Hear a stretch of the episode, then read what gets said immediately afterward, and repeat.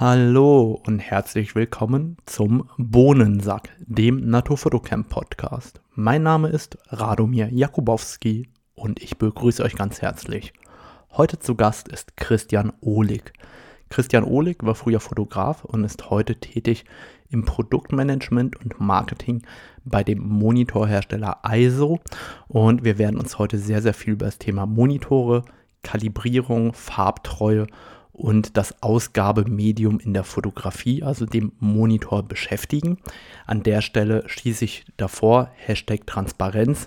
Ich selber setze ISO mittlerweile seit 2005 oder 2006 ein, also seit äh, fast 20 Jahren inzwischen und bin auch ISO Color Edge Ambassador. Ähm, bin dadurch vielleicht nicht ganz unvoreingenommen, aber genau deswegen habe ich auch die Kontakte, dass heute Christian zu Gast sein kann. Und da werdet ihr hoffentlich einiges über das Thema Farbmanagement und Monitore lernen. Und damit wünsche ich euch viel Spaß beim Zuhören.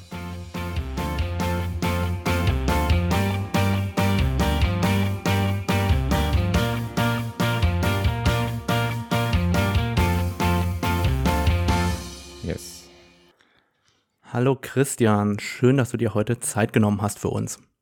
Hi Radomir. Ja, also heute ist Christian Ohlig zu Gast und ähm, die Frage an dich ist erstmal, wer bist du, was machst du und warum kannst du uns etwas über Monitore und Farbmanagement erzählen? Ja, also früher war ich selber Fotograf, aber seit sechs Jahren bin ich bei ISO fürs Marketing für die Grafikmonitore zuständig und äh, betreue da alles, was mit Marketing zu tun hat. Also die Materialien, die Webseite, wir drehen Filme, ähm, alles Mögliche. Und äh, das kommt über meinen Tisch und insofern bin ich da als Produktmanager und als Marketingmanager, glaube ich, ein ganz guter Ansprechpartner. Dann erzähl mir mal, du warst vorher Fotograf, das heißt, was hast du vorher gemacht? Also zum Geldverdienen war ich jetzt 20 Jahre lang im Journalismus, äh, als Schwerpunkt. Äh, privat habe ich immer so den Schwerpunkt Reise, Natur, Landschaftsfotografie gehabt und das ist auch das, was ich mir bis heute bewahrt habe. Also wenn ich noch fotografiere, dann halt gerne unterwegs. Äh, habe auch einen Bulli, mit dem ich gerne unterwegs bin, so ein ausgebauter Camper und äh, ja, Landschaft, Reise und das, das fasziniert mich nach wie vor und ich bin sehr froh, dass ich das machen darf und nichts mehr davon machen muss. Das ist doch schon mal schön. Machen dürfen macht ja einfach mehr Spaß. Und für mich ist natürlich jetzt interessant, wenn ich morgen nicht mehr Naturfotografie machen will, wie komme ich dann zu so einem Unternehmen wie ISO oder einem anderen Kooperationspartner, der mich ins Produktmanagement stecken würde? Das ist eine gute Frage. Ich glaube, da muss man einfach Glück haben und ganz viel mehr mitbringen, als ein Fotograf zu sein.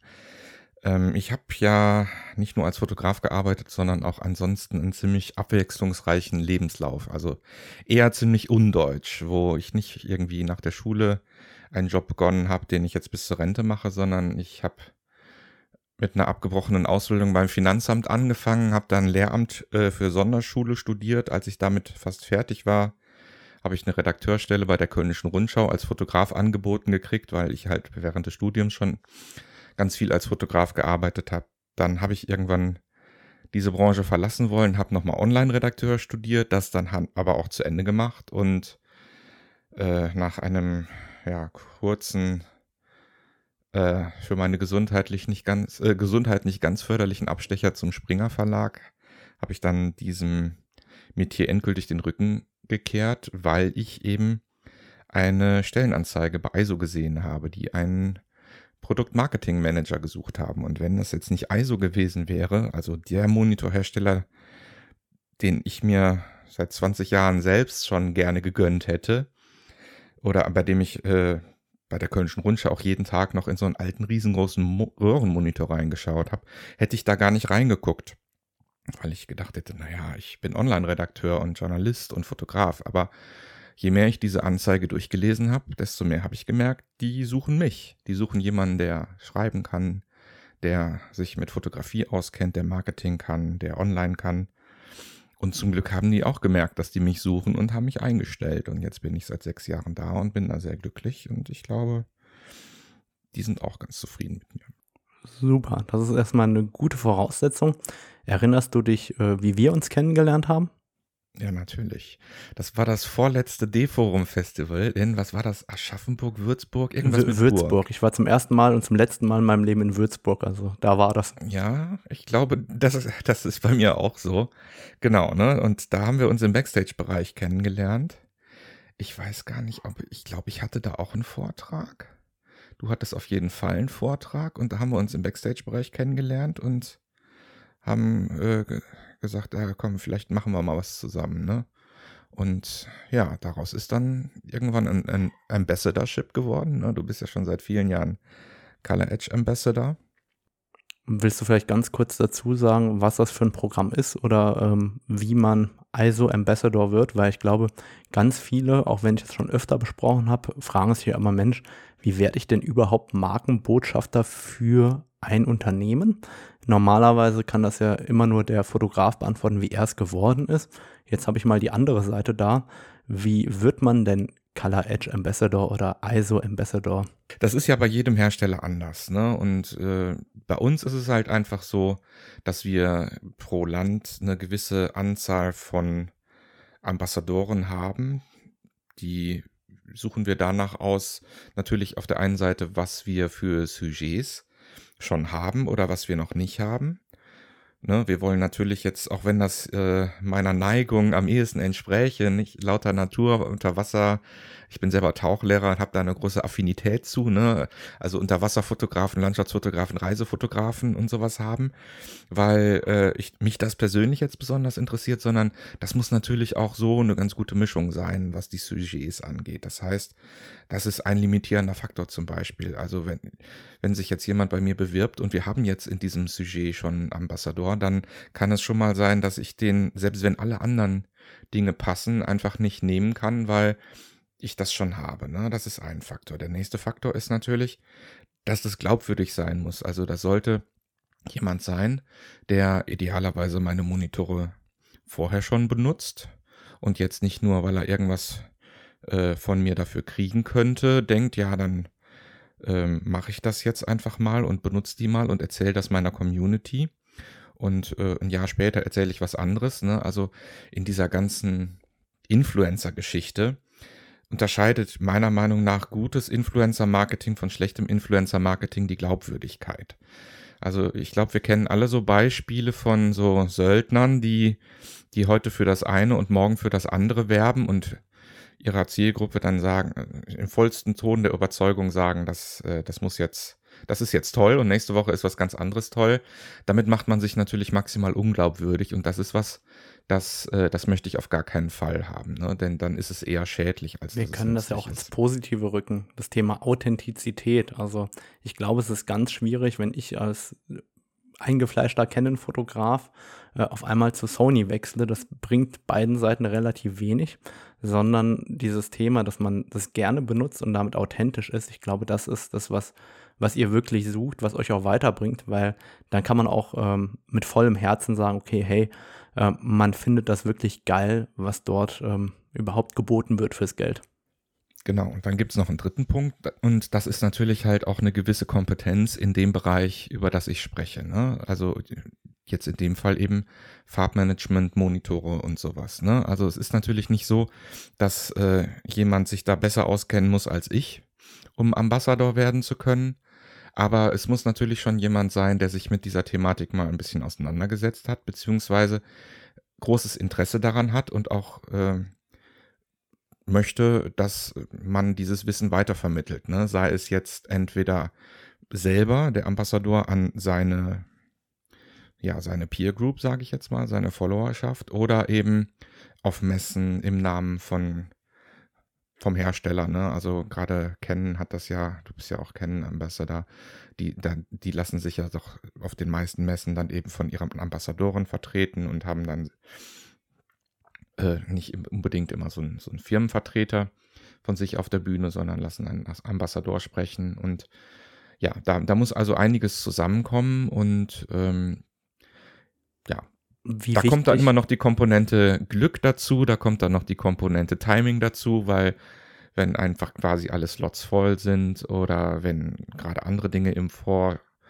Vordergrund stehen, dann, dann gibt es halt einfach Gründe, warum das nicht klappt. Also jetzt mal an deine Zuhörerschaft. Ähm, nehmt das nicht persönlich, wenn das jetzt grundsätzlich oder halt zu dem Zeitpunkt nicht klappt. Ne? Da sind meistens ganz viele Faktoren, die damit reinspielen, die jetzt gar nichts mit euch persönlich zu tun haben, sondern die halt einfach so sind. Ne? Und versucht es halt einfach nochmal äh, ein bisschen später oder sprecht einfach drüber, woran es liegt. Also das, da kommt einfach immer vieles zusammen. Und es gibt ja auch nicht nur so Ambassadorships, um mit äh, Firmen zusammenzuarbeiten. Das ist jetzt vielleicht in so ein formelles Korsett gegossen, aber es gibt ja auch noch tausend andere Möglichkeiten, was zusammenzumachen, was jetzt nicht so ein Label wie Ambassador trägt. Wie wichtig ist es, dass derjenige, der das macht, langfristig dabei ist, also dass der stetig schon jahrelang irgendwie Content geliefert hat oder fotografische Arbeiten oder videografische Arbeiten geliefert hat auf einem gewissen Level? Naja, das, auf der einen Seite ist es ja klar, dass ich da Leute brauche, die glaubwürdig sind und die für irgendwas stehen. Ne? Also das sind ja schon in gewisser Weise Role Models, beziehungsweise die müssen ja für was stehen, um jetzt mal einfach aus der Innenperspektive zu sprechen, auch für ISO für irgendwas zu stehen. Ne? Also von daher muss man da natürlich schon eine gewisse Reputation, Kompetenz, Reichweite äh, oder ähnliches mitbringen. Ich dachte, als du mir diese Frage gestellt hast, dass die in eine andere Richtung geht, die mir persönlich jetzt auch sehr wichtig ist bei sowas, nämlich, ähm, dass ich solche Kooperationen eigentlich auch immer langfristig anlege. Ne, weil ähm, im Grunde läuft ja alles immer darauf hinaus, dass ein Influencer sagt, ich arbeite mit denen zusammen, weil ich die gut finde. Und das ist ja auch was, das ändert sich ja jetzt nicht jeden Tag. Ne? Und damit das glaubwürdig ist, äh, das hatten wir ja gerade auch schon mit diesem auf Dauer, äh, und es kann nicht heute Hü und morgen Hot sein, ist sowas immer auf längerfristige Kooperation angelegt. Das stimmt. Ich finde das auch persönlich immer problematisch. Also ich habe ja früher mit Lensinghaus zusammengearbeitet, mit Klaus Bote, den du mit Sicherheit auch noch kennengelernt Natürlich. hast in deiner Zeit. Und ähm, als dann nachher Lensinghaus und Isa Fotobote leider ähm, Insolvenz anmelden mussten und ich mir einen neuen Filterhersteller gesucht habe, ähm, ist es ja durchaus so, ähm, ich kann jetzt auch nicht, nur weil mir irgendwie ein Rädchen bei einem anderen Hersteller besser gefällt gerade als bei dem, wo ich bin, kann ich auch nicht wechseln und sagen, hier, jetzt kauft euch all die Filter von XY, das ist ein Rädchen schöner oder, ähm, sondern ich finde auch dieses langfristige doch sehr, sehr wichtig persönlich, weil nur weil gerade ein Kamerahersteller einen etwas besseren Sensor auf den Markt gebracht hat, wer wechselt denn da alle Objektive? Oder nur weil einer ein etwas schöneres Panel gerade im Monitor verbaut hat, ähm, da tausche ich auch nicht deswegen alle Grafikmonitore, die bei mir auf dem Tisch stehen, aus, sondern äh, ich meine, das ist ja auch mal ein Investment und das muss ja auch irgendwo überlegt sein und nur dann ist es auch irgendwo authentisch. Aber eigentlich sind wir damit auch ähm, an der richtigen Stelle, weil wir wollten eigentlich nicht über das Thema Ambassadorship und Markenbotschafter sein sprechen, sondern das war jetzt eher Zufall, dass wir da angekommen sind. Wir wollten ja erstmal über ISO sprechen. Warum ISO? Du hast damals gesagt oder hast eben gesagt, dass ähm, du diese Anzeige gesehen hast beim Wunschhersteller für Monitore. Für mich war es auch immer mein Wunschhersteller für Monitore. Ähm, wer ist ISO oder warum ist ISO sozusagen, zumindest aus meiner Sicht, immer die Nummer eins, was Grafikmonitore angeht? Ja, also zunächst einmal ist ISO ein Hersteller aus Japan, der auch in Japan fertigt. Das ist ja in der heutigen Zeit schon was Besonderes, ne? dass man nicht in China fertigt oder in irgendeinem anderen Niedriglohnland, sondern dass man äh, wirklich in einem der hochlohnigsten Länder der Welt fertigt und damit ja natürlich auch schon mal ein Statement setzt. Ne? Also die gesamte Entwicklung ist in Japan, die gesamte Fertigung ist in Japan und ähm, das hat natürlich auch Vorteile, nämlich einfach auch eine Qualität, die man liefern kann. Ne? Und das ist, glaube ich, einer der Punkte, für die ISO vorneweg steht. Ne? Haltbarkeit, Qualität und eben auch etwas, was sich heutzutage mit dem Modebegriff Nachhaltigkeit immer weiter ausdrückt. Ne? Das wird halt auch in Ausschreibungen zum Beispiel, das ist halt was, was in unserem Office-Bereich ganz wichtig ist, ne? wo dann mal eben mehrere zehntausend Monitore ausgeschrieben werden. Da wird das halt auch in Unternehmen immer wichtiger. Ne? Und das ist, glaube ich, einer der Vorteile von ISO, dass wir sehr genau wissen, wo unsere Materialien herkommen, dass wir sehr genau wissen, wie die verarbeitet werden, dass wir ausschließen können, dass unsere Mitarbeiter irgendwo in China oder wo auch immer schlecht bezahlt und schlecht behandelt werden. Und das ist zum eines, was uns eben aber auch in die Lage versetzt, fünf Jahre Garantie anbieten zu können. Ne? Das ist, glaube ich, auch nicht selbstverständlich und äh, damit wir das anbieten können, halten unsere Monitore natürlich auch sehr viel länger als diese fünf Jahre. Ne? Also sowas wie geplante Obsoleszenz, so eine Unsitte, die sich in vielen Bereichen der Elektronikindustrie Erklär vielleicht, was das bedeutet. Durchzusetzen scheint, ja klar. Also sagen wir mal so, aus Sicht eines Herstellers wäre es natürlich ideal, dass das Elektrogerät am Ende der Garantiezeit vom Tisch hüpft und zerspringt in tausend Teile, sodass der Kunde dann gezwungen ist, sich ein neues Gerät zu kaufen. Das ist aus beinhart betriebswirtschaftlicher Sicht natürlich wäre das das Beste. Aus Umwelt- und Nachhaltigkeitssicht und halt auch fürs Portemonnaie ist das natürlich eine Katastrophe. Und äh, jetzt gibt es halt Hersteller, wie die Stiftung Warenpest zum Beispiel. Warum habe ich jetzt Warenpest gesagt? Die Stiftung Waren. Das passt aber eigentlich noch besser, oder? Das passt zu Zingst ähm, und zum Umweltfestival, von daher können wir es ja machen. Also die Stiftung Warentest hat das ja auch schon mal rausgefunden, dass es äh, bei Geräten einfach unterdimensionierte Teile gibt, wo der Gedanke ist, dass die eine Sollbruchstelle darstellen und dann äh, nach einer bestimmten Nutzungsdauer kaputt gehen, obwohl das Gerät eigentlich noch in der Lage wäre, sehr viel länger zu halten. Ne? Und das ist das, was man unter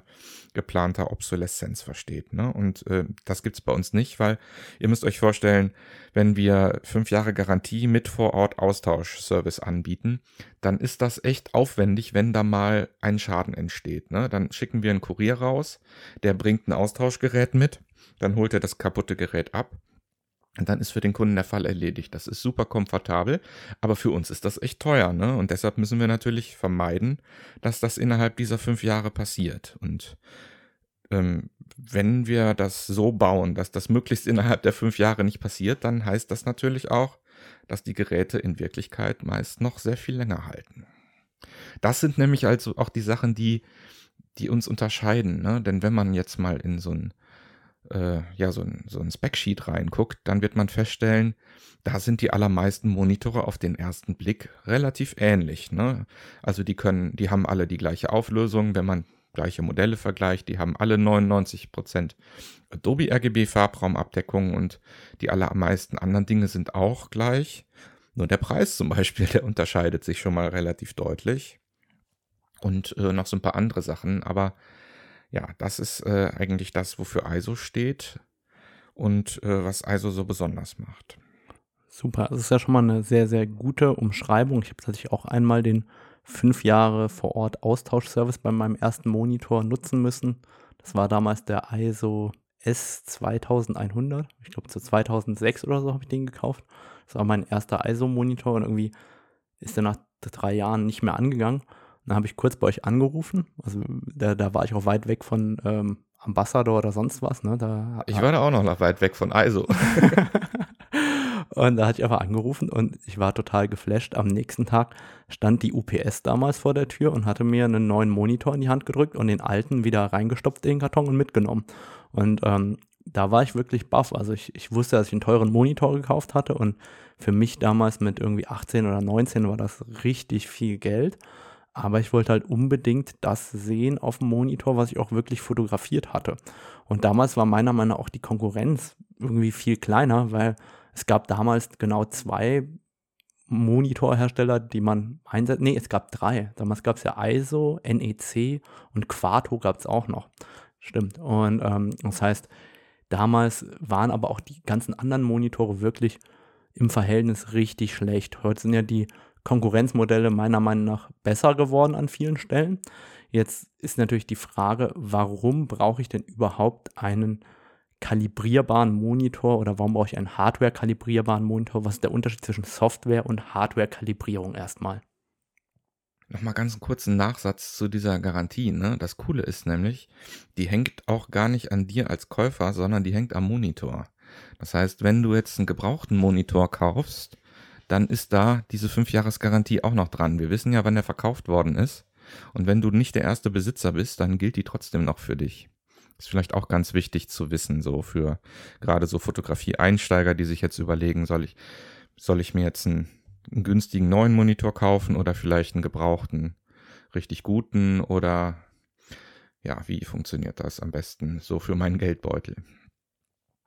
Gut, dann kommen wir jetzt zur eigentlichen Frage, warum ein teurer Monitor und ähm, was unterscheidet erstmal Software versus Hardware-Kalibrierung? Vielleicht äh, beschreiben wir erstmal beides, was das überhaupt ist, damit man sich darunter mehr vorstellen kann. Weil ich glaube, ganz Nein, viele haben sich mir erstmal bei der damit. ersten Frage bleiben. Ähm, warum überhaupt ein Grafikmonitor als Fotograf und äh, warum nicht einfach das, was da ist? Ne? Also das ist meistens so ein normaler Office-Monitor, wenn ich denn überhaupt einen externen Monitor habe, oder das ist halt einfach mein Notebook. Da ist ja auch in der Regel schon ein Monitor drin. Und ähm, jetzt erstmal die Frage, warum kann ich den nicht einfach benutzen? Ne? Ich glaube, die meisten von uns haben, wenn, wenn sie mit der digitalen Fotografie anfangen, die Hoffnung gehabt, dass man das, was man auf der Kamera hinten sieht, dann auch auf dem Monitor sieht, dann macht man das noch ein bisschen hübsch und dann druckt man es aus und dann hat man es genauso in Händen. Ne? Also das, was man in der digitalen, äh, in der analogen Dunkelkammer hatte, nämlich lange Warten, dann noch viele Variablen am Vergrößerer und sowas und dann mal gucken, was, was rauskommt, wenn das Licht angeht. Das haben wir uns ja alle erhofft, dass das in der digitalen Dunkelkammer alles nicht mehr der Fall ist. Und dann haben wir es ausprobiert und dann haben wir festgestellt, Mist. Irgendwas passt da immer noch nicht. Ne? Also so das auf der Kamera sah anders als auf dem Monitor. Das, was hinterher gedruckt wurde, sah wieder anders aus. Und das ist eben der Grund, warum man da schon mal was anders machen muss. Der nächste Grund ist, jedes elektronische Gerät ist ja für eine bestimmte Verwendung optimiert. Also ein Laptop-Monitor zum Beispiel ist ja für geringen Stromverbrauch optimiert. Es wird ja keiner einen Laptop kaufen mit einem ganz dicken Deckel, der ein fantastisches äh, Panel und äh, eine fantastische Hintergrundbeleuchtung hat, wo der Rechner aber nach einer Viertelstunde ohne Netzteil ausgeht, weil der Monitor so viel Strom verbraucht. Ne? Also so ein Laptop-Monitor ist ja eigentlich immer auf kompakte Bauweise und auf Stromverbrauch optimiert. So ein Office-Monitor ist auch auf Stromverbrauch optimiert. Ne? Wenn ich davon im Unternehmen 20.000 stehen habe, da ist es schon jedes Watt, was der nicht verbraucht, wichtig. Und äh, dann ist es natürlich noch wichtig, was der kostet. Ne? Das sind jetzt alles aber andere Parameter, die, als die, die mir als Kreativer wichtig sind. Ne? Ich sage das mal so allgemein, weil es geht ja nicht nur um Fotografen, sondern auch um Filmer, um Grafiker, also um alle, die wirklich ein, eine verbindliche grafische Darstellung brauchen. Und da liegt es natürlich nahe, sich eben auch für das Wichtigste, nämlich quasi die Schnittstelle zwischen digitalen Daten und der menschlichen Wahrnehmung, auch ein Gerät zu kaufen, was überhaupt in der Lage ist, einerseits technisch die Anforderungen zu erfüllen und andererseits halt auch, was die Präzision angeht. Ne, also ihr kennt das alle, in eurer Kamera könnt ihr einstellen, ob ich in Adobe oder sRGB fotografieren möchte. Wenn ihr euch ein bisschen besser auskennt, wisst ihr natürlich, dass das nur das mit dem RAW gespeicherte JPEG betrifft und so ein RAW eigentlich erstmal gar keinen eigenen Farbraum hat und das eigentlich erst in der Konvertierung geschieht. Aber ihr seht daran, ihr könnt halt mit unterschiedlichen Farbräumen fotografieren.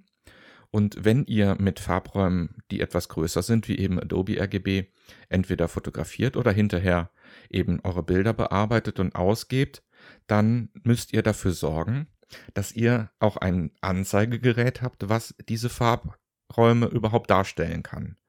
Wenn du also jetzt einen Monitor hast, der nur sRGB kann und die allermeisten Laptop-Monitors können nicht mal den kompletten sRGB-Farbraum und die allermeisten Office-Monitore auch nicht, dann hast du schon rein technischen Flaschenhals, sodass man gar nicht den, das, das Bild in seiner realen Farbe sehen kann. Wenn du jetzt mit einem größeren Farbraum arbeiten willst, was ja durchaus mehr als sinnvoll ist, weil gerade die gesättigten Farben sind natürlich das, was unsere Augen besonders anspricht, dann brauchst du natürlich erst recht einen Monitor, der eben diesen großen Farbraum auch wiedergeben kann. Und das können eben nur die allerwenigsten. Und das sind halt diese speziellen Monitore, diese Grafikmonitore. Also damit fängt es mal an, ne? dass du ein elektrisches, also ein, dass du ein Anzeigegerät hast, was in der Lage ist, die technischen Parameter, die du in deiner Digitaldatei hast, auch sichtbar zu machen. Wenn der Monitor da schon ein Flaschenhals ist, kannst du nicht erwarten, dass du einen realen Blick auf die Datei bekommst. Denn das ist ja das, was wir haben wollen. Ne? Wir wollen quasi, wie die Veteranen sich erinnern, das Dia vors Fenster halten und eins zu eins unsere Datei sehen. Ne? Wir nennen es nicht mehr Dia, sondern wir nennen es jetzt Datei, aber im übertragenen Sinne wollen wir ja das erreichen. Und wenn ich jetzt quasi schon ein Anzeigegerät habe, was technisch nicht in der Lage ist, die Datei real sichtbar zu machen, dann habe ich schon das erste Problem. So, das ist der, der erste Punkt. Der nächste Punkt ist, ich muss dafür sorgen, dass es da jetzt eben keine Fehler zwischen der Datei und dem Monitor gibt, selbst wenn der Datei, äh, der Monitor in der Lage ist, diese Datei fehlerfrei anzuzeigen, was seine technischen Spezifikationen angeht. Und da kommen wir jetzt zum Thema Kalibrierung. Warum muss ich überhaupt einen Monitor kalibrieren? Naja, so ein, ich, ich muss ja erstmal sicherstellen, dass das, was an Farbbefehlen vom Computer kommt, auch tatsächlich vom Monitor ausgegeben wird. Das kann der Computer ja gar nicht wissen, weil der hat kein Auge. Ne? Der kann einfach nur davon ausgehen, dass das, was jetzt an Farbbefehlen über die Grafikkarte an den Monitor geht, vom Monitor auch exakt so für den Mensch wieder sichtbar gemacht wird. Wenn wir das überprüfen wollen, brauchen wir als erstes mal einen Rückkanal. Den holen wir uns über so einen Kalibrierungssensor. Ne, ihr kennt das alle, so ein externer Sensor, den man dann zum Kalibrieren über den Monitor hängt und über eine Software, die man dafür benutzt, zwingt man den Monitor, bestimmte Farben darzustellen, von denen die Software ja genau weiß, wie sie aussehen sollen. Und mit dem Sensor misst man dann aus, wie diese Farben tatsächlich aussehen. Und dann kann man einen Soll-Ist-Vergleich machen und dann stellt man fest, ob der Monitor tatsächlich eins zu eins das wiedergibt, was die Datei ihm befiehlt oder ob es da Abweichungen gibt. Und in der Regel gibt es da Abweichungen. Und jetzt kommen wir nämlich an den Punkt, wo ist der Unterschied zwischen einer Hardware-Kalibrierung und einer Software-Kalibrierung. Wie immer im Leben, wenn man nicht weiß, wo der Unterschied ist, dann guckt man sich die Wörter an und guckt, was das unterscheidet und dann geht man erstmal davon aus, okay, für das eine brauche ich eine Hardware, für das andere brauche ich eine Software. Das funktioniert ganz oft im Leben ganz gut, aber manchmal eben auch nicht. Ne? Also wenn du mich fragst, was macht ein Zitronenfalter den ganzen Tag, dann wer wüsste es besser als du? Zitronenfalten. Eben nicht. Ne? Also da funktioniert das nicht und genauso ist das eben bei der Hardware und bei der Softwarekalibrierung. Ne? Ähm, ich brauche nämlich für beides eine Hardware in Form von einem Sensor und ich brauche für beides eine Software, die jetzt den Monitor dafür, dazu zwingt, eben vordefinierte Farben darzustellen. Das ist also schon mal nicht der Unterschied. Bleibt die Frage, was ist denn der Unterschied? Der Unterschied ist, an welcher Stelle jetzt justiert wird. Eine Kalibrierung ist jetzt zunächst einmal im reinen Wortsinne nur eine Messung. Und jetzt muss auf eine Kalibrierung natürlich eine Justage folgen, weil mir natürlich die Information nicht reicht, okay, der Monitor ist verstellt, sondern ich möchte ja, dass der Monitor justiert wird. Und das erfolgt im nächsten Schritt. Bei einer Hardware-Kalibrierung wird jetzt die Lookup-Table des Monitors justiert. Jetzt werdet ihr euch alle fragen, was ist denn eine Lookup-Table oder abgekürzt LUT? Ne, das, das werdet ihr äh, in den Broschüren immer finden und wenn ihr filmt, dann kennt ihr das auch. Da wird das aber ein bisschen anders benutzt. Im Film ist so eine LUT meistens eher so ein, so ein Look, ne, so eine so ein, so ein Preset, das kennen wir so aus Lightroom Presets, so ähnlich gibt es das im Film auch als LUT. Das ist jetzt hier nicht gemeint, sondern ein LUT also eine Lookup-Table ist eine elektronische Tabelle, die in jedem Monitor drin ist und die sagt, wie Farben zusammengemischt werden sollen, wenn ein ganz bestimmter Farbbefehl kommt. Ich weiß nicht, ob ihr euch schon mal damit befasst habt, wie so ein Monitor Farben herstellt.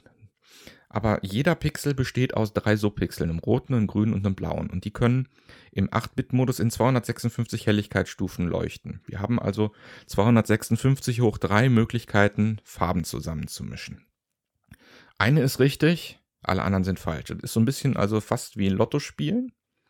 Und äh, so ähnlich ist das halt am Monitor auch. Und in der Hardware-Kalibrierung wird halt diese Tabelle verändert. Ne, wenn jetzt in der Tabelle steht für den und den Farbton, äh, muss der rote Pixel mit der Helligkeit 250, der grüne mit der Helligkeit 240 und der blaue mit der Helligkeit 200 leuchten und da kommt jetzt nicht die richtige Farbe raus, dann werden diese Helligkeitsverhältnisse korrigiert und hinterher ist alles präzise. das ist verlustfrei und deshalb bevorzugen wir das. Deshalb sind alle Color Edge Monitore Hardware kalibrierbar. Bei einer Software-Kalibrierung wird was ähnliches gemacht, aber die Korrektur findet an einer anderen Stelle statt. Und zwar wird da ein Korrekturprofil geschrieben, in der eben die Farbabweichungen des Monitors gespeichert sind. Das wird auf das Grafikkartensignal angewendet. Also da werden dann die Farbabweichungen gegenkompensiert. Wenn etwas zu blau ist, wird das Signal etwas zu gelb gemacht und mit den Fehlern des Monitors und dem etwas zu gelben Signal kommt dann eben wieder ein für den Betrachter neutrales Bild raus. Und das ist eben das, was bei einer Softwarekalibrierung passiert. Also eine, ein Korrekturprofil, was in der Grafikkarte angewendet wird. Jetzt könntest du mich natürlich fragen, Rado, und das liegt ja wahrscheinlich gerade auf der Zunge, zu fragen, ja, aber was ist mir doch egal, wo da. Äh, ja, das wird. wollte ich eigentlich noch gar nicht sagen. Eigentlich wollte ich ganz nicht. kurz zusammenfassen und zwar Hardware kalibrierbar, verlustfrei. Software kalibrierbar, nicht verlustfrei. Das ist, denke ich, genau. ganz, ganz wichtig auch zu sehen nochmal, dass da wirklich ein Unterschied ist, ob wir nur das Signal abwandeln, das wir rausgeben und der Monitor quasi nicht besser geworden ist oder sich nicht verändert hat, oder ob wir eben den Monitor anpassen können, sodass das originale Farbsignal richtig dargestellt wird. Das ist ja erstmal ein ganz wichtiger Unterschied. Aber jetzt können wir zu deiner Frage rübergehen. Nee, das war eigentlich meine Frage, ne? Also meine Frage war eigentlich, was interessiert es mich als User, wo da justiert wird? Hauptsache ist, dass das hinterher gut aussieht, ne? Und ich möchte mir halt ja einfach durch eine Bildverbesserung quasi keine Abbildungsfehler zusätzlich einhandeln, ne? Und die die, die drücken sich meistens so in so Farbtonabrissen, in Verläufen oder sowas aus. Ne? Das kennt ihr alle von eurer Bildbearbeitung, wenn ihr es halt mal ein bisschen übertrieben habt, um den Himmel noch was dunkler zu machen oder wenn ihr es äh, mit der Klarheit oder dem Dunstentfernen Regler im Lightroom übertrieben habt. Und das sollte natürlich A vermieden werden, aber B ist immer das Problem, wenn das auch ein Abbildungsfehler ist, den der Monitor dazu erfunden haben kann durch die Softwarekalibrierung, dann wissen wir natürlich nie, ist das Problem im Monitor oder ist das Problem tatsächlich in der Datei? Und deshalb sollten wir vermeiden, dass der Monitor Fehler hinzuerfindet, die eigentlich gar nicht in der Datei sind. Das betrifft übrigens nicht nur die äh, Kalibrierung, sondern das betrifft auch die Homogenität der Bilder. Da kommen wir eigentlich schon fast eher in diesen Bereich, wo, glaube ich, jeder seinen Fernseher kennt zu Hause und dann irgendwann feststellt, dass wenn das Bild halb schwarz sein sollte, es in verschiedenen Grautönen leuchtet, zumindest bei den klassischen LED-Fernsehern, die ja die meisten noch daheim haben, ähm, dass diese Ausleuchtung des Panels nicht äh, ganz homogen ist. Und genau da ist es ja doch so, dass der Fotograf gerne ein gleichmäßig ausgeleuchtetes Bild haben möchte, damit die Helligkeitsverteilung über das gesamte Panel, also über den gesamten Monitor, gleichbleibend ist. Wir als Monitorhersteller haben es jetzt leider nicht so leicht wie Objektivhersteller, die halt ein universelles Profil hinterlegen können, was für alle Objektive gut passt, es sei denn, es gibt jetzt halt Fertigungsschwankungen, die man ja immer vermeiden möchte. Ähm, bei uns ist das ein bisschen anders. Kein Panel dieser Welt, und mit Panel meine ich halt einfach wirklich ja, diese bildgebende Einheit, die da in dem Gehäuse drin steckt, wo die roten und grünen und blauen Subpixel hinter so einer Scheibe sind und äh, durch die Hintergrundbeleuchtung durchleuchtet werden, ist von Natur aus vollkommen homogen. Da gibt es Bereiche, die sind ein bisschen heller, die sind ein bisschen dunkler, manche haben sogar einen Farbstich. Und das Blöde daran ist, das ist bei jedem einzelnen Panel unterschiedlich.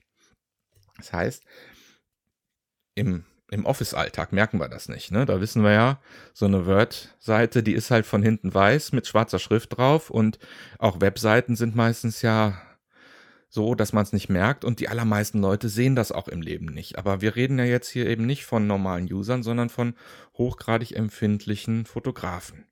Und wir wollen natürlich sicher sein können, dass wir, wenn wir zum Beispiel einen Farbstich im Bild oder in einem Bildbereich oder eben eine Vignettierung entfernen, dass die wirklich in unserer Datei drin ist und dass die nicht nur vom Monitor hinzuerfunden wird. Das heißt, wir als Fotografen brauchen jetzt hier wieder ein technisches Gerät, was eine ganz andere Präzision liefern muss, als Otto Normalnutzer das braucht. Und Da wir eben jetzt nicht hingehen können und so ein universelles Profil drüber legen können für alle Monitore dieses Typs, müssen wir uns jetzt die Mühe machen, jedes einzelne Panel in ganz vielen Feldern und Helligkeiten und Farben auszumessen und dann für dieses individuelle Panel ein Korrekturprofil hinterlegen. Da könnt ihr euch vorstellen, das dauert ganz schön lange und ist ziemlich aufwendig und das ist eben auch einer der Gründe, warum so ein Grafikmonitor eben deutlich teurer ist als so ein, so ein Office-Monitor. Das sind einerseits teurere Komponenten, aber das, was wir mit dem Gerät machen, nämlich zum Beispiel diese Homogenisierung, die kostet halt einfach wahnsinnig viel Zeit und Aufwand. Bei uns heißt das Digital Uniformity Equalizer, aber das heißt, ist eigentlich nichts anderes, als dass wir dafür gesorgt haben, dass unsere Monitore überall total homogen sind. So, dann wissen wir erstmal, was Hardware- und Software-Kalibrierung unterscheidet und auf der anderen Seite überhaupt, was es mit der Homogenität auf sich hat. Jetzt ähm, ist es ja so, man benötigt in der Regel ein Kolorimeter. Das äh, gibt es entweder bei ISO für die ISO-Monitore oder das gibt es eben bei ähm, anderen Herstellern wie äh, Datacolor baut zum Beispiel den Spider. Ich weiß nicht, ob X-Rite noch Kolorimeter baut. Ja, die heißen jetzt nicht mehr X-Rite, sondern äh, Calibrite. Okay. Ne, also diese Sparte ist jetzt umbenannt worden, aber die haben im Grunde das alte X-Rite-Sortiment äh, für diesen, für diese Sparte. Die, die gibt es alle noch, aber die heißen eben Calibrite. Okay, dann verlinke ich die auch nochmal in den Shownotes, damit ihr überhaupt seht, was es zum Kalibrieren gibt. Und jetzt ist ganz oft die Frage gekommen, also ich habe äh, vorher auch eine Frage, Umfrage gestartet auf Instagram, was euch interessiert. Und dann ist natürlich die Frage, was stelle ich überhaupt vorab ein am Monitor, wenn ich ans Kalibrieren gehe, weil da kann man erstmal einstellen sRGB oder Adobe RGB am Monitor und eine Kelvin-Zahl. Wenn ich jetzt ein Fotograf bin, der sagt, okay, ich will da gar nicht tief in die Materie einsteigen, wir machen es jetzt am Beispiel Naturfotografie, Landschaft und so weiter, was würde ich denn einstellen, idealerweise an meinem Monitor und warum?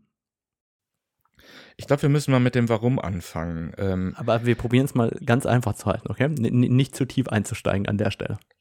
Weil ich glaube, du weißt, das ist jetzt nicht meine größte Superkraft, aber ich versuche es mal äh, möglichst knapp zu fassen. Also, das Problem, weshalb wir überhaupt beim Kalibrieren nicht von einem binären Prozess sprechen, also kalibriert und unkalibriert, an oder aus, ist, dass wir immer auf ein ganz bestimmtes Ziel kalibrieren müssen. Und das hat einen Grund, nämlich den Faktor Mensch. Wir können, wir messen ja an unserem Monitor nicht, ob die Farben perfekt sind, sondern unser visueller Eindruck, das ist die Referenz. Ne? Und wir müssen uns jetzt noch im Rahmen der Kalibrierung auf ein bestimmtes Ziel auch in die Lage versetzen, ein neutrales Bild auch neutral wahrzunehmen. Wenn jetzt aber die menschliche Wahrnehmung durch ein nicht zum Kalibrierungsziel passendes Umgebungslicht getäuscht wird und dadurch einfach unsere Wahrnehmung ein normal, also ein neutrales Bild eben nicht neutral wahrnimmt, dann bringt uns dieses neutrale Bild nichts, weil es für uns einfach nicht neutral aussieht. Dann möchten wir dir ein Ziel setzen. Ich bin jetzt Lieschen Müller. Lieschen Müller kauft sich jetzt einen ISO-Monitor und ein äh, ISO EX4 und sagt, ich möchte das jetzt kalibrieren, damit meine Farben normal aussehen, so wie ich mir das ungefähr vorgestellt habe. Und wenn ich das zu CW Color in den Druck schicke, dann sollte das auch ungefähr rauskommen. Also sie möchte jetzt nicht, äh, sie, sie hat jetzt kein Farbproof vom CW, sondern sie möchte möglichst ordentlich die Bilder bearbeiten können und sich sicher sein, dass sie möglichst neutrale Farben sieht. Was, was stellt Lieschen Müller jetzt ein bei der ähm, Einstellung sRGB, Adobe RGB und welche Kelvin-Zahl. So, jetzt haben wir natürlich das Problem, dass wir nicht wissen, wie Lieschen Müller haust, was sie für eine Beleuchtung hat, aber wir, wir versuchen jetzt einfach mal so, so Einstiegswerte zu nehmen, die für die allermeisten ganz gut passen. Genau. Ähm, wenn wir uns jetzt mal so eine Kalibrierung angucken, dann stellen wir fest, ja, das ist schon so ein bisschen wie beim amerikanischen Kaffeeröster. Der stellt jetzt ganz viele Fragen und will jetzt wissen, was soll ich denn jetzt einstellen? Da sind, sagen wir mal, vier Parameter wirklich sehr wichtig. Das ist einerseits die Helligkeit des Monitors. Der Monitor sollte ungefähr so hell sein wie das Umgebungslicht. Ne, wenn ich von dem Monitor geblendet werde, dann werde ich meine Bilder ein bisschen zu dunkel bearbeiten. Wenn, ich, wenn der Monitor zu dunkel ist, werde ich die Bilder zu hell bearbeiten. Der möchte von mir also jetzt wissen, wie viel Candela pro Quadratmeter soll ich denn einstellen? Und jetzt wissen wir, wir können jetzt mit Blenden rein und Belichtungszeiten was anfangen, aber Candela haben wir keine Ahnung von. Ich würde empfehlen, fangt mal bei 120 Candela pro Quadratmeter an. Irgendwo so zwischen 120 und 140 Candela pro Quadratmeter. Das entspricht ungefähr der Helligkeit an so einem durchschnittlichen Arbeitsplatz. Und damit macht er schon mal nichts falsch. Das ist der erste Wert. Helligkeit. Der zweite Wert ist der Weißpunkt. Der hat den Grund, dass wir eben jetzt ja nicht äh, durch einen zu bläulich eingestellten Monitor Gefahr laufen wollen, ein Bild, was eigentlich neutral ist, zu gelblich zu bearbeiten. Ähm, in Druckereien, da sind 5000 Kelvin üblich. Das liegt aber auch einfach daran, dass da seit Jahrzehnten immer Leuchtstoffröhren mit 5000 Kelvin überall hängen und deshalb im Drucken D50, das ist einfach der Standard, der unter anderem eben 5000 Kelvin als Weißpunkt enthält, üblich ist. Das heißt aber nicht, was man ganz oft hört, ja, wenn du druckst, stell am Monitor 5000 Kelvin ein, weil wenn du keine Beleuchtung von 5000 Kelvin an deinem Arbeitsplatz hast, und das hat kaum einer, dann wird der Monitor für dich ein bisschen zu gelb aussehen. Lieschen Müller würde ich in diesem Fall jetzt empfehlen, ihren Monitor auf 6500 Kelvin einzustellen oder von mir aus auch gerne 6000 Kelvin. Das empfinden die allermeisten Menschen als neutral. Und das ist ja genau das, was wir erreichen wollen. Wir wollen, dass wir ein neutrales Bild, also neutrales Grau, auch als neutral wahrnehmen. Jetzt bleibt noch ein Punkt Gamma, möchte der Monitor oder die Kalibrierung immer wissen. Das ist eigentlich relativ einfach, wenn ich im fotografischen Bereich bin äh, und mich da auch nicht total auskenne. Da stelle ich einfach immer Gamma 2,2 ein. Wenn ich da was anderes einstelle, das sind immer ziemlich spezielle Dinge und dann kenne ich mich damit aus. Das, ist, das können wir uns leicht machen. Und das dritte, das hast du schon angesprochen, auf welchen Farbraum soll denn der Monitor kalibriert werden? Da kann man jetzt ganz unterschiedlichste Farbräume wählen oder eben Adobe RGB oder sRGB. Ich würde Lieschen Müller empfehlen, hier auf den nativen Monitorfarbraum zu gehen. Denn unsere Monitore, die können zwar 99, irgendwas Prozent Adobe RGB Farbraumabdeckung, die können aber auch noch Farben darstellen, die außerhalb des Adobe RGB Farbraums liegen. Und um die nicht zu verlieren, denn das äh, Entwickelmodul in Lightroom arbeitet zum Beispiel mit einem sehr viel größeren Farbraum, würde ich immer der Bildbearbeitungssoftware die Einschränkung des Farbraums überlassen und das nicht über das Kalibrierungsziel machen. Also meine Empfehlung wäre, an der Stelle den nativen Monitor-Farbraum in das Kalibrierungsziel zu packen. Wie wird er angegeben normalerweise? Native. Das ist einfach als Vorwahl im Color also da steht wirklich Native drin. Okay. Ja, ganz genau. Gut, super. Jetzt ähm, zwei Fragen. Wenn Lieschen Müller auf die Idee kommt, auf die Schachtel ihrer LED-Spots zu gucken, weil sie hat jetzt LED-Spots im Haus zum Beispiel installiert ähm, und da steht eine Kelvin-Zahl. Soll sie dann den Weißpunkt anpassen an die LEDs, die sie in ihrem Arbeitszimmer hat oder bei den 6.000 bis 6.500 Kelvin bleiben?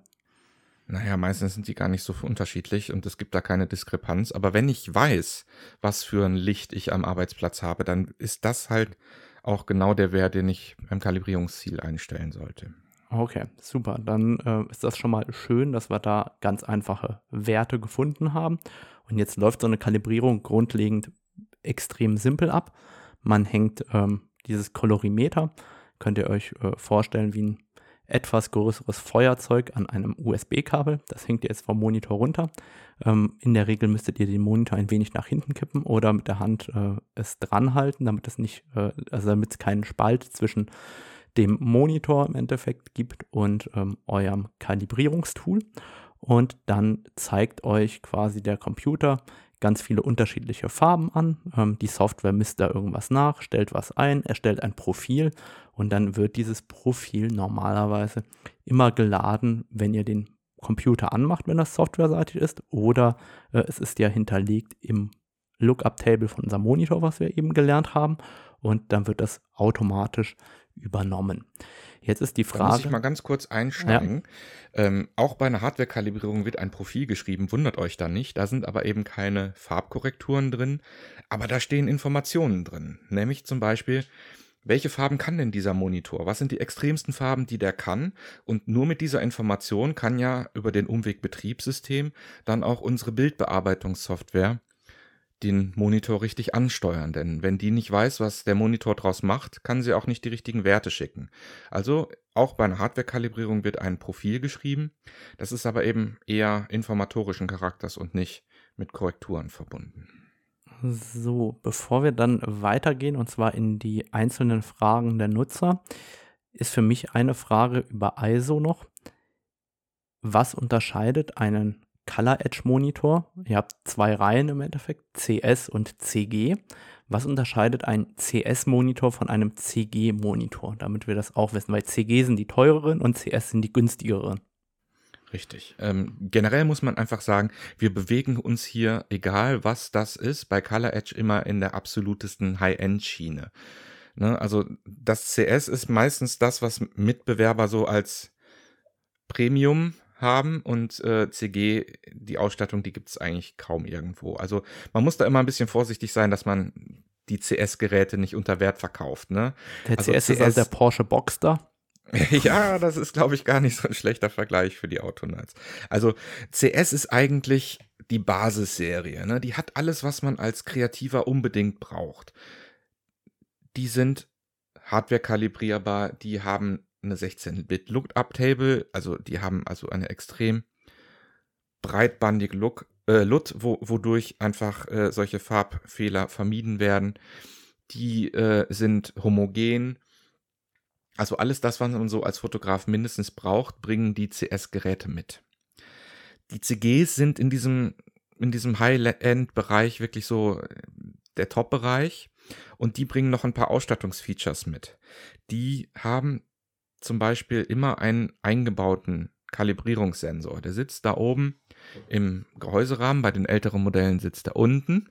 Und wenn ich dann kalibrieren möchte, dann muss ich nicht ein externes Gerät draufsetzen, sondern dann kann ich das äh, automatisch machen. Ne? Also ich kann jetzt im Extremfall meinem CG-Monitor sagen, pass mal auf, jeden ersten Sonntag im Monat nachts um 2 Uhr kalibrierst du dich bitte selber, dann schlafe ich und du störst mich nicht dabei. Und dann kalibriert er sich selber. Meine Frau hat ihn immer liebevoll unsere Katze genannt, weil wenn es Gewitter gab und ich alles aus dem Strom gezogen habe und wieder reingesteckt habe, da kam mal dieses Geräusch. Genau, dann fährt der einmal aus. und äh, richtig. Genau. Ähm, das ist halt super praktisch, ne? Dann kannst du es nicht vergessen und musst dich nicht mehr drum kümmern. Das ist ein CG-Feature. Ein weiteres CG-Feature ist, dass beim CG-Monitor immer eine Lichtschutzblende dabei ist. Ne, das ist so ein bisschen dieses Vordach, was man so kennt vom Monitor, beziehungsweise was man als Fotograf genau als Streulichtblende vom Objektiv kennt. Hat auch genau dieselbe Bewandtnis, ne? dass ich natürlich kein Licht, was seitlich auf den Monitor fällt, haben möchte, das meine Wahrnehmung des Bildes beeinflusst. Genau wie beim Objektiv bringt die natürlich nichts, wenn das Licht von hinten oder von vorne kommt. Ähm, die ist bei CG mit dabei und außerdem haben CG-Monitore immer einen True Black Filter. Das heißt, die haben immer noch ein bisschen höhere Kontraste. Ne, du hast das gerade auch angesprochen mit den Fernsehern, wo man beim Schwarz zum Teil unterschiedliche Grautöne sieht. Ja. Schwarz ist beim LCD-Monitor das Schwerste überhaupt, ne? weil so ein Monitor mit LCD-Technik funktioniert immer so, dass man eine Hintergrundbeleuchtung hat. Das ist im Grunde eine möglichst homogene helle Fläche und davor liegen die Subpixelfilter, die halt immer eine unterschiedlich große Menge Licht dieser Hintergrundbeleuchtung durchkommen lassen. Wenn ich jetzt also ein schwarzes Bild anzeige, dann leuchtet die Hintergrundbeleuchtung in voller Helligkeit weiter und die Schwierigkeit ist, jeden einzelnen Pixel mit größtmöglicher Effektivität abzudecken. Und das klappt halt je nach Modell und je nach Panel besser oder schlechter. Ne? Und äh, bei den CG-Monitoren klappt das noch ein bisschen besser. Die haben in der Regel einen Kontrast von 1300 bis 1500 zu 1, während so ein CS-Monitor einen Kontrast von 1000 zu 1 hat. Das sind jetzt so die Hauptunterschiede. Es gibt noch zahlreiche andere. So haben zum Beispiel die CG-Monitore alle Thermometer eingebaut. Und äh, vielleicht habt ihr das mal gehört, wenn ihr total präzise arbeitet oder wenn ihr kalibriert, dann sollte der Monitor sich ein bisschen warm laufen, so was weiß ich, 20, 30 Minuten, bis der extrem stabile Farben hat. Und beim CG dauert das nur so zwei bis drei Minuten, bis das soweit ist, weil wir halt mehrere Thermometer verbaut haben und mit Hilfe der Daten, die wir durch die Thermometer bekommen, diesen Farbdrift, der halt einfach ganz normal ist beim Warmleuchten sozusagen, schon rausrechnen können. Das ist auch nochmal ein ganz trickreiches Feature der CG-Monitore. Gut, aber dann kann man ja schon mal sagen oder festhalten, mit einem Monitor der CS-Reihe macht man eigentlich im Einstieg überhaupt nichts falsch, sondern ist eigentlich der perfekte Einstieg in die Welt äh, des richtigen Sehens. So nenne ich es mal. Ich empfehle ja generell sehr, sehr gerne den ISO CS2740. Ähm, einfach deswegen, weil der mit 27 Zoll relativ groß ist und umgekehrt hat der direkt ähm, die Möglichkeit, per USB-C oder Thunderbolt angesteuert zu werden. Das heißt, man schließt einfach sein MacBook oder sein Notebook entsprechend an, wenn man einen solchen Ausgang hat und es wird gleichzeitig geladen und man bekommt das Bild. Also man muss daheim nur noch ein Kabel anstecken und man sieht erstmal, was darauf erscheint. Und da habe ich äh, tatsächlich letztes Wochenende eine interessante Nachricht per Instagram bekommen von einem äh, Workshop-Teilnehmer von mir. Ich habe ja auf den Workshops meistens einen CS-Monitor dabei. Und er hat nur geschrieben, Moin Rado, kurzes Update. Der ISO ist am Samstag angekommen. Meine Fresse. Du hast ja immer schon gesagt, aber so krass hätte ich mir das nicht vorgestellt. Die Farben sind eine Wucht, Schärfe sowieso. Also das war so eine Reaktion, wie man sie ganz oft bekommt, wenn man früher noch nie an einem richtigen Grafikmonitor gearbeitet hat. Und es zieht sich bei ganz vielen Workshop-Teilnehmern durch, die einfach ähm, ganz, ganz lange an ihrem Office-Monitor gearbeitet haben oder eben an einem ähm, wie soll ich sagen, an einem Panel von einem Notebook, das nicht ganz so gut ist. Also ähm, auf den Apple-Monitoren erkennt man ja schon mal halbwegs gut die Farben, aber ähm, bei vielen anderen Herstellern sind die Farben ja oft nicht ganz so toll, wobei sich das auch verbessert hat, aber der Unterschied ist immer noch gewaltig und äh, dem hatte hier äh, der Stefan auch Ausdruck verliehen. Da freue ich mich doch immer sehr, sowas zu hören. Ja, aber es, sind echt äh, viele, die genau das berichten, wenn sie zum ersten Mal einen ISO-Monitor einsetzt. Und ich glaube, dieser Aha-Effekt, der ist auch nur beim ersten Grafikmonitor so da. Danach ist es halt besser. Aber nur ein, äh, die, das, das, passiert nur einmal. Das ist so, wenn man von. So ist das ja immer im Leben, ne? Ja, das ist so, wie wenn man irgendwie von einem kleineren Sensor auf einen größeren umsteigt. Wenn man dann von Vollformat zum ersten Mal Mittelformat sieht, das ist immer dieser Wow-Effekt. Und den hat man halt auch beim Monitor. Und damit will ich eigentlich rüberkommen zu den ähm, Fragen der Community, die reingekommen sind. Die habe ich ein wenig äh, strukturiert natürlich. Ähm, die erste Frage ist, der ISO EX4 läuft nicht mehr unter macOS? Fragezeichen.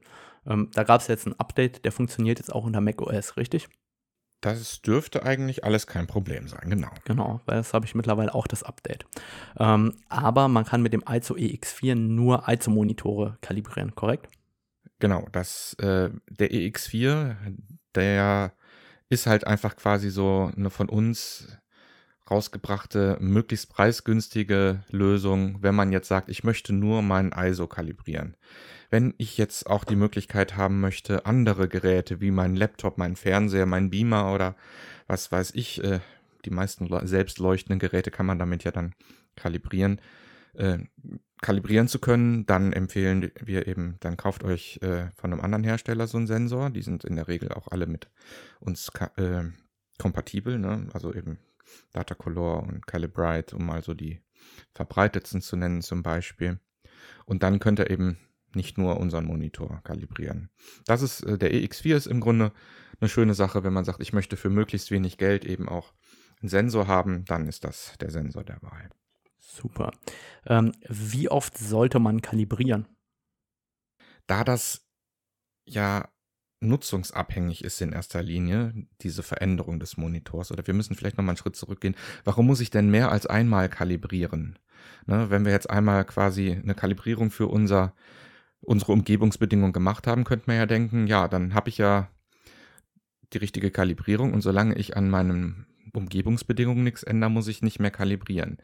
Das ist leider nicht so, weil so ein Monitor verändert sich halt leider mit der Zeit. Und die größten Veränderungen sind eben die Helligkeit der Hintergrundbeleuchtung und die Farben dieser roten, grünen und blauen Subpixelfilter. Äh, da ich aber jetzt natürlich möchte, dass mein Bild heute genauso aussieht wie in fünf Jahren, muss ich dieses, diesen Alterungsprozess des Monitors eben regelmäßig kompensieren und deshalb sollte man regelmäßig kalibrieren. Diese Alterung ist aber in aller Regel hauptsächlich durch Nutzung bedingt. Das heißt, es ist sinnvoll, sich zu überlegen, also wir empfehlen so ungefähr alle 200 Stunden den Monitor zu kalibrieren. Und wenn man jetzt äh, in der Druckerei im Dreischichtbetrieb arbeitet, wo das Ding im Grunde durchleuchtet, dann ist das relativ schnell erreicht. Wenn ich jetzt Hobbyfotograf bin, der eigentlich tagsüber im Büro sitzt an einem anderen Monitor und nur abends oder am Wochenende an seinem Grafikmonitor arbeitet, dann dauert es schon mal ein paar Monate, bis diese Zeit erreicht ist. Man kann praktischerweise auch im Color Navigator einstellen, dass man, wenn man einen CS-Monitor hat, benachrichtigt wird nach zum Beispiel 200 Nutzungsstunden oder eben, wenn man einen CG-Monitor hat, dass er sich danach dann selber kalibriert. Ähm, beim CS ist das so, wenn man das einstellt, dass dann einfach der On-Schalter anfängt zu blinken, wenn die Zeit um ist. Und das ist dann so eine kleine Erinnerung, dass man doch mal wieder kalibrieren könnte.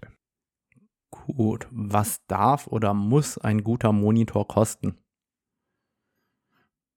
Ach, das ist eine schwere Frage, ne? Ähm, ich sage immer so viel wie der CS2420 kostet. Das ist ja sozusagen das ähm, meiner Meinung nach kleinste Einstiegsgerät für den Geldbeutel.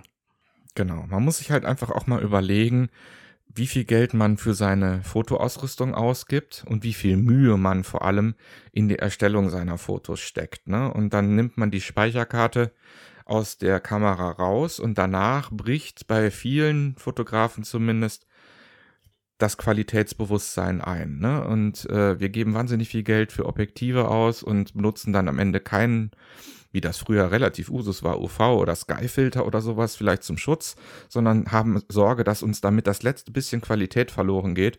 Und dann stecken wir die Karte in den Computer rein und wenn der halbwegs schnell genug ist, dann gucken wir uns das halt mit einem Monitor an, der halt einfach da ist das funktioniert halt so nicht, ne? Und das muss halt alles in Relation stehen. Deshalb ist es halt auch nicht so leicht, diese Frage zu beantworten.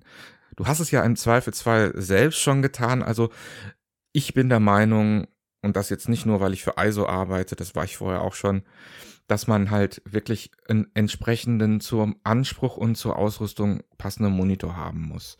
Und da fängt es halt im Color Edge Sortiment tatsächlich, wie du gesagt hast, beim CS 2420 an. Der kostet UVP 699, Straßenpreis liegt irgendwie so bei 630 Euro oder so. Der ist 24 Zoll groß, hat äh, eben den 99, irgendwas Adobe RGB Farbraumabdeckung, die Homogenität, die man braucht.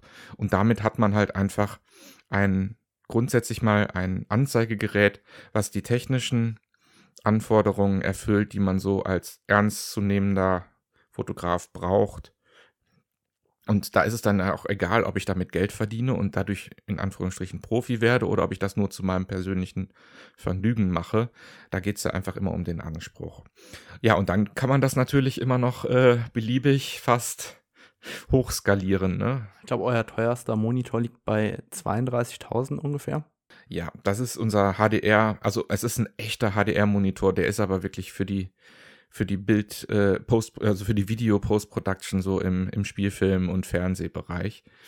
Der ist ganz extrem. Der hat einen Kontrast von eine Million zu eins. Ne? Ich, gerade so ein normaler Monitor, hatte ich gesagt, ist schon froh, wenn er 1000 zu eins hinkriegt und der schafft eine Million zu eins und so, aber das ist nur wirklich eine andere Liga. Aber im, im, im regulären Color Edge Segment gehen wir so mit dem CS, äh, CG 319X so bis äh, 4800 Euro hoch.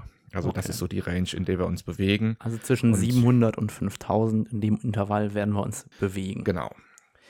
Jetzt habe ich eine Frage, nachdem alles, was wir besprochen haben, ähm, sollte man die relativ schnell beantworten können benötigt man unbedingt ein Kalibriergerät oder geht das auch ohne relativ genau? Also irgendwie mit dem Auge, so Pi mal Daumen. Ja, mit dem Auge geht das eigentlich nicht. Ähm, das würde ich nicht empfehlen. Und äh, wenn man, also sagen wir mal so, zumindest bei ISO ist es so, dass die Geräte out of the box perfekt eingestellt sind, wenn denn, das hatten wir ja jetzt, das Umgebungslicht mehr oder weniger nicht als Störfaktor hinzukommt. Unsere Monitore haben alle eine extrem aufwendige Werkskalibrierung. Das ist auch der Grund, warum unsere Kalibrierung so schnell geht. Ne? Wir müssen jetzt nicht tausend Felder durchmessen, sondern das haben wir für unsere Nutzer schon im Werk gemacht. Und über die gesamte Gamma-Kurve sind die Farben und die Graustufen eben perfekt korrigiert. Das muss ich eben nicht in jeder Kalibrierung nachführen, wie das halt bei einer Software-Kalibrierung nötig ist, weil das bei normalen Geräten nicht gemacht wird. Also out of the box ist so ein Color Edge Monitor wenn ich denn mit den Standardwerten des Kalibrierungsziels äh, zufrieden bin, erstmal perfekt. Das ist wirklich, äh, oder das willst du für bestimmt nicht hören, aber ich sage den meisten, wenn ihr das Ding aus der Box holt, die nächsten ein, zwei Jahre könnt ihr den erstmal laufen lassen und dann über Kalibrieren nachdenken.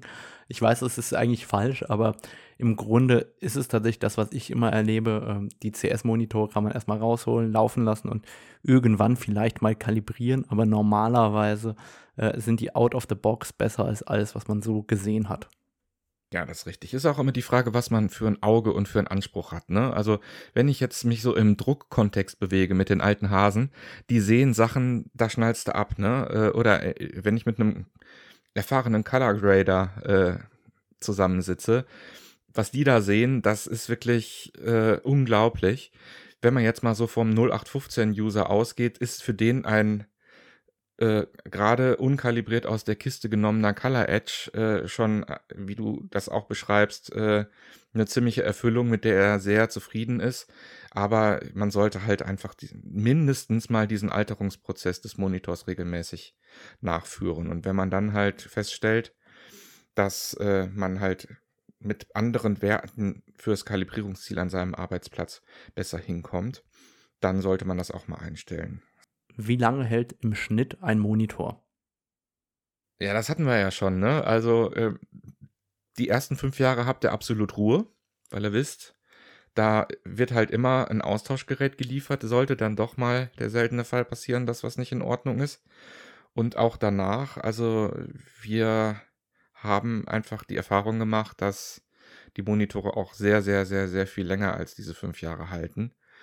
Und ähm, die Frage ist ja auch, was ich damit mache. Ne? Also gerade die älteren Modelle, die noch nicht LED, sondern diese CCFL-Hintergrundbeleuchtung hatten, das sind so ganz kleine Neonröhren gewesen, die haben ihre Helligkeit deutlich stärker verloren als LED-Hintergrundbeleuchtung. Und wir haben da zum Teil tatsächlich den Fall, dass Leute zehn Jahre alte Monitore da haben, die immer noch tadellos funktionieren, die dann eben aber halt die Helligkeit nicht mehr schaffen, die man sich so wünscht. Aber selbst die kann man dann natürlich immer noch super so als äh, Beistellmonitore nutzen, ne? so für E-Mails oder für die Werkzeugleisten oder sowas. Also erfahrungsgemäß halten ISO-Monitore wirklich sehr, sehr, sehr, sehr lang. Super. Dann ähm, haben wir die Frage bekommen, welchen ISO für das neue MacBook Pro also. Ja, ich würde halt einfach dann da ein Modell wählen, was halt USB-C hat, ne? Und äh, da ist halt, wie du schon sagtest, der CS 2740 aktuell ein sehr cooles Modell, weil ich da eben nur mit einem Kabel hinkomme. Aber wenn ich da halt auch ein CG-Modell haben möchte, der CG279X hat auch USB-C, allerdings mit relativ wenig Power Delivery und ja, da wird sich aber auch in nicht allzu ferner Zukunft natürlich noch ein bisschen was tun. Super. Dann sind zwei Fragen übrig geblieben. Ab welcher Monitorgröße lohnt sich 4K? Und äh, meiner Meinung nach hat das nichts mit der Monitorgröße, sondern auch eher mit dem Arbeitsabstand zu tun. Gut, dass du es selber sagst, ne? Aber du bist ja auch, bist ja auch Betroffener, ne? Also ich äh, weiß ja, dass du auch zwei CG248 4K äh, hast und das waren ja quasi unsere ersten 4K-Monitore zusammen mit dem 31 Zöller. Genau. Und ich fand den unheimlich toll, den gibt es nicht mehr. Und ähm, wir hören aus dem Handel auch, dass es doch noch sehr viele Fans gibt, die da sehr traurig sind, dass es dieses Modell nicht mehr gibt. Ich würde den noch gerne bauen, aber diese Panels gibt es halt auch nicht mehr. Da haben viele diskutiert. Ist das sinnvoll, so einen kleinen Monitor mit 4K zu haben? Ich fand ja, wenn man nah genug dran ist, weil bei den älteren Modellen, die hat man halt möglichst weit weggestellt, weil die so eine schlechte Auflösung hatten und man die Pixel nicht sehen wollte. Ne? Also wenn man heute nochmal vor so einem Röhrenmonitor sitzt, da, da, da reibt man sich die Augen und denkt sich, mein Gott, wie war das möglich, dass ich da überhaupt jemals mitgearbeitet habe? Und bei einem 24 Zöller ist es natürlich äh, extrem scharf. Ähm, ideal würde ich 27 Zoll aufwärts äh, sehen, ne? in dem, in dem Szenario, wie die meisten Leute davor sitzen. Ne? Also 24 hat seine Berechtigung, gibt es halt bei uns leider nicht mehr. 27 Zoll ist super und äh, bei 30 oder 31 Zoll ist es natürlich auch super. Genau, also da geht es wirklich darum, dass man die Pixel nicht sieht und ähm, man entsprechend, äh, wenn man das Gefühl hat, man sitzt recht nah am Monitor, einfach besser sehen kann und das Auge weniger stark belastet. Genau, unsere Sehgewohnheiten haben sich ja auch total geändert. Ne? Da sind die Smartphones schuld. Die haben halt Die so mit. Retina-Displays und sonst was. Das stimmt allerdings. Ähm, haben wir, haben die natürlich äh, die Sehgewohnheiten insofern verändert, als dass wir es gewohnt sind, dass wir fast mit der Lupe an so ein Display rangehen können und immer noch keinen Pixel sehen. Ne? Und das erwarten wir natürlich auch immer mehr von unseren Monitoren. Und äh, das ist eben der Faktor. Früher war es so, 4K war für die meisten hieß das Video. Und wenn du kein Video machst, brauchst du kein 4K. Dass das für uns als Fotografen aber auch einfach sauscharfe Monitordarstellung heißt, das hat sich erst so ein bisschen später rumgesprochen und insofern mittlerweile, glaube ich, muss ich da niemand mehr von überzeugen, dass 4K auch für Fotografen eine feine Sache ist. Und damit kommen wir zur letzten Frage und so einen kleinen Blick auch in die Zukunft. Aktuell bringen viele Hersteller OLED, XDR und ähnliches. Der Konsum der Medien findet immer mehr auf OLED und ähnlichen Technologien statt. Bringt ISO demnächst ein Modell mit OLED-Technologie auf den Markt? Da darf ich natürlich als Aktiengesellschaft nichts zu sagen. Aber was ich dazu sagen kann, ist, dass wir selbstverständlich ununterbrochen neue Technologien im Blick haben, scouten, testen und gucken, ob das was für uns ist. Und da gehört natürlich auf der einen Seite OLED dazu. Da gehören aber eben auch solche Micro-LED-Geschichten wie so ein XDR-Panel dazu. Ähm, OLED ist auf der einen Seite eine feine Sache, weil OLED funktioniert anders. Ne? Also wir haben ja bei einem LCD-Panel immer die Schwierigkeit mit den Schwarztönen, weil die Hintergrundbeleuchtung halt immer durchscheinen möchte. Das hat OLED nicht, weil OLED hat selbstleuchtende Pixel. Die kann ich Pixel für Pixel ausschalten und dann leuchtet da gar nichts durch. Aber OLED hat andere Probleme. Ne? OLED hat Probleme mit großen weißen Flächen mit voller Helligkeit. Da wird immer geklippt bei wirklich sehr hellen Monitoren, weil der Monitor dadurch, dadurch kaputt geht, also das Panel dadurch kaputt geht, große Flächen super hell anzuzeigen. Ein anderes Problem ist das Problem des Einbrennens bei OLED. Ähm, das heißt, äh, wenn ihr einen OLED-Fernseher habt, dann habt ihr ja in der Regel nie so ein statisches Bild äh, sondern ihr habt immer ein dynamisches Bild und das statischste ist, wenn ihr Fernsehen guckt, irgendwie noch das ARD-Logo oder sowas. Aber da ihr auch mehrere Sender guckt, macht das nichts. Beim Computer ist das völlig anders. Ne? Wir haben irgendwie immer das Dock unten oder die Taskleiste oder was auch immer äh, und das brennt sich bei den aller, aller, allermeisten OLED-Panels ein. Es ist immer nur die Frage, wie schnell das geht. Und das, das wollen wir natürlich bei einem PC-Monitor nicht. Und deshalb hat OLED immer Probleme. Der nächste Punkt ist, gerade wenn wir über HDR-Content reden, also Content mit extrem hohem Kontrast, ähm, dass wir den irgendwie herstellen müssen. Also wenn ihr, ihr müsst euch vorstellen, unsere, unser HDR-Monitor kann 1000 Candela an der hellsten Stelle und 0,0005 Candela an der dunkelsten. Und das muss man irgendwie hinkriegen, diese extremen Kontraste. Und da gibt es halt mehrere Methoden ähm, entweder man hat OLED, dann hat man halt, wie gesagt, andere Probleme oder man hat LCD. Dann muss man es irgendwie schaffen, diese extrem helle Hintergrundbeleuchtung irgendwie effektiv abzuschatten. Die neuesten Monitore machen das so, wie eben auch unser HDR-Monitor, dass sie zwei Schichten im LED-Panel haben. Nein, im LCD-Panel muss es korrekterweise heißen. Eine, die nur die Helligkeit steuert und eine, die die Farben macht, sodass man halt zwei Schichten hat, um diese extrem helle Lampe sozusagen Pixel für Pixel abzudecken. XDR geht da einen anderen Weg.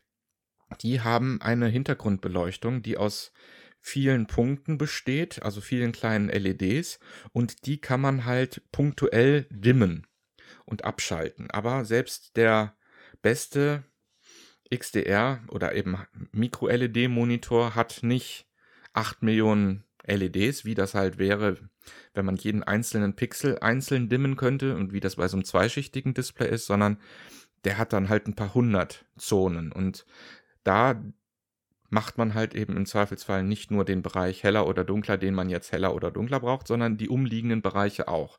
Und das, das sieht man am extremsten, wenn man jetzt einen Hollywood-Film guckt und, und dann der, irgendwann der, der Schluss vom Abspann kommt und nur noch weiße Schrift auf schwarzem Untergrund ist, dann werdet ihr feststellen, dass auf diesen Micro-LED-Panels halt immer so ein Halo-Effekt entsteht. Also um die weiße Schrift ist der Bereich, der eigentlich tief schwarz sein müsste, noch so, so ein bisschen grau. Das ist halt aktuell der Nachteil bei diesen Micro-LED. ähm, Monitoren. Und so hat jede Technik ihre Vor- und ihre Nachteile, aber wir als absolute High-End- und Premium-Hersteller haben halt auch einen sehr, sehr hohen Anspruch an unsere Produkte. Und solange neue Technologien einfach diesen Qualitätsanspruch, was halt die ja, die Nachteile dieser Technologie angeht, nicht erfüllen und solange diese neuen Technologien eben auch unsere Anforderungen an Präzision und äh, Farbtreue und all das, was so ein Color Edge eben ausmacht, nicht erfüllen, wenden wir die halt nicht an. Ne? Also ihr könnt euch darauf verlassen, wir haben das im Blick und wenn das unsere Qualitätsanforderungen erfüllt, dann wird es das natürlich auch von ISO geben, aber aktuell ist es halt noch nicht so. Okay, super. Dann habe ich tatsächlich noch eine Überraschung für dich, Christian, weil das weißt du selber noch Oha. nicht. Aber nach diesem Podcast werden wir den Gutscheincode RADO10 bei euch im Shop einführen. Ihr wurdet nämlich jetzt super beraten und dürft danach 10% mehr bezahlen für jeden Monitor, den ihr kauft, weil ihr jetzt hier die gute Beratung bekommen habt, dann ist jetzt alles 10% teurer geworden. Okay, Nein. das ist super. Und das, das gilt sogar bei jedem niedergelassenen Fachhändler. Müsste nur sagen, hier, der Rado hat mich geschickt, ich würde jetzt gern 10% mehr bezahlen. Ich glaube, die allerwenigsten werden sich da lange gegen wehren. Ja, aber ich finde, das ist einfach mal ein guter Schritt, weil jetzt sind wir alle gut beraten. Ich bedanke mich dafür, dass du uns äh, so kompetent durch das Thema Farbmanagement und Grafikmonitore geführt hast. Vielen Dank, Christian. Sehr gerne.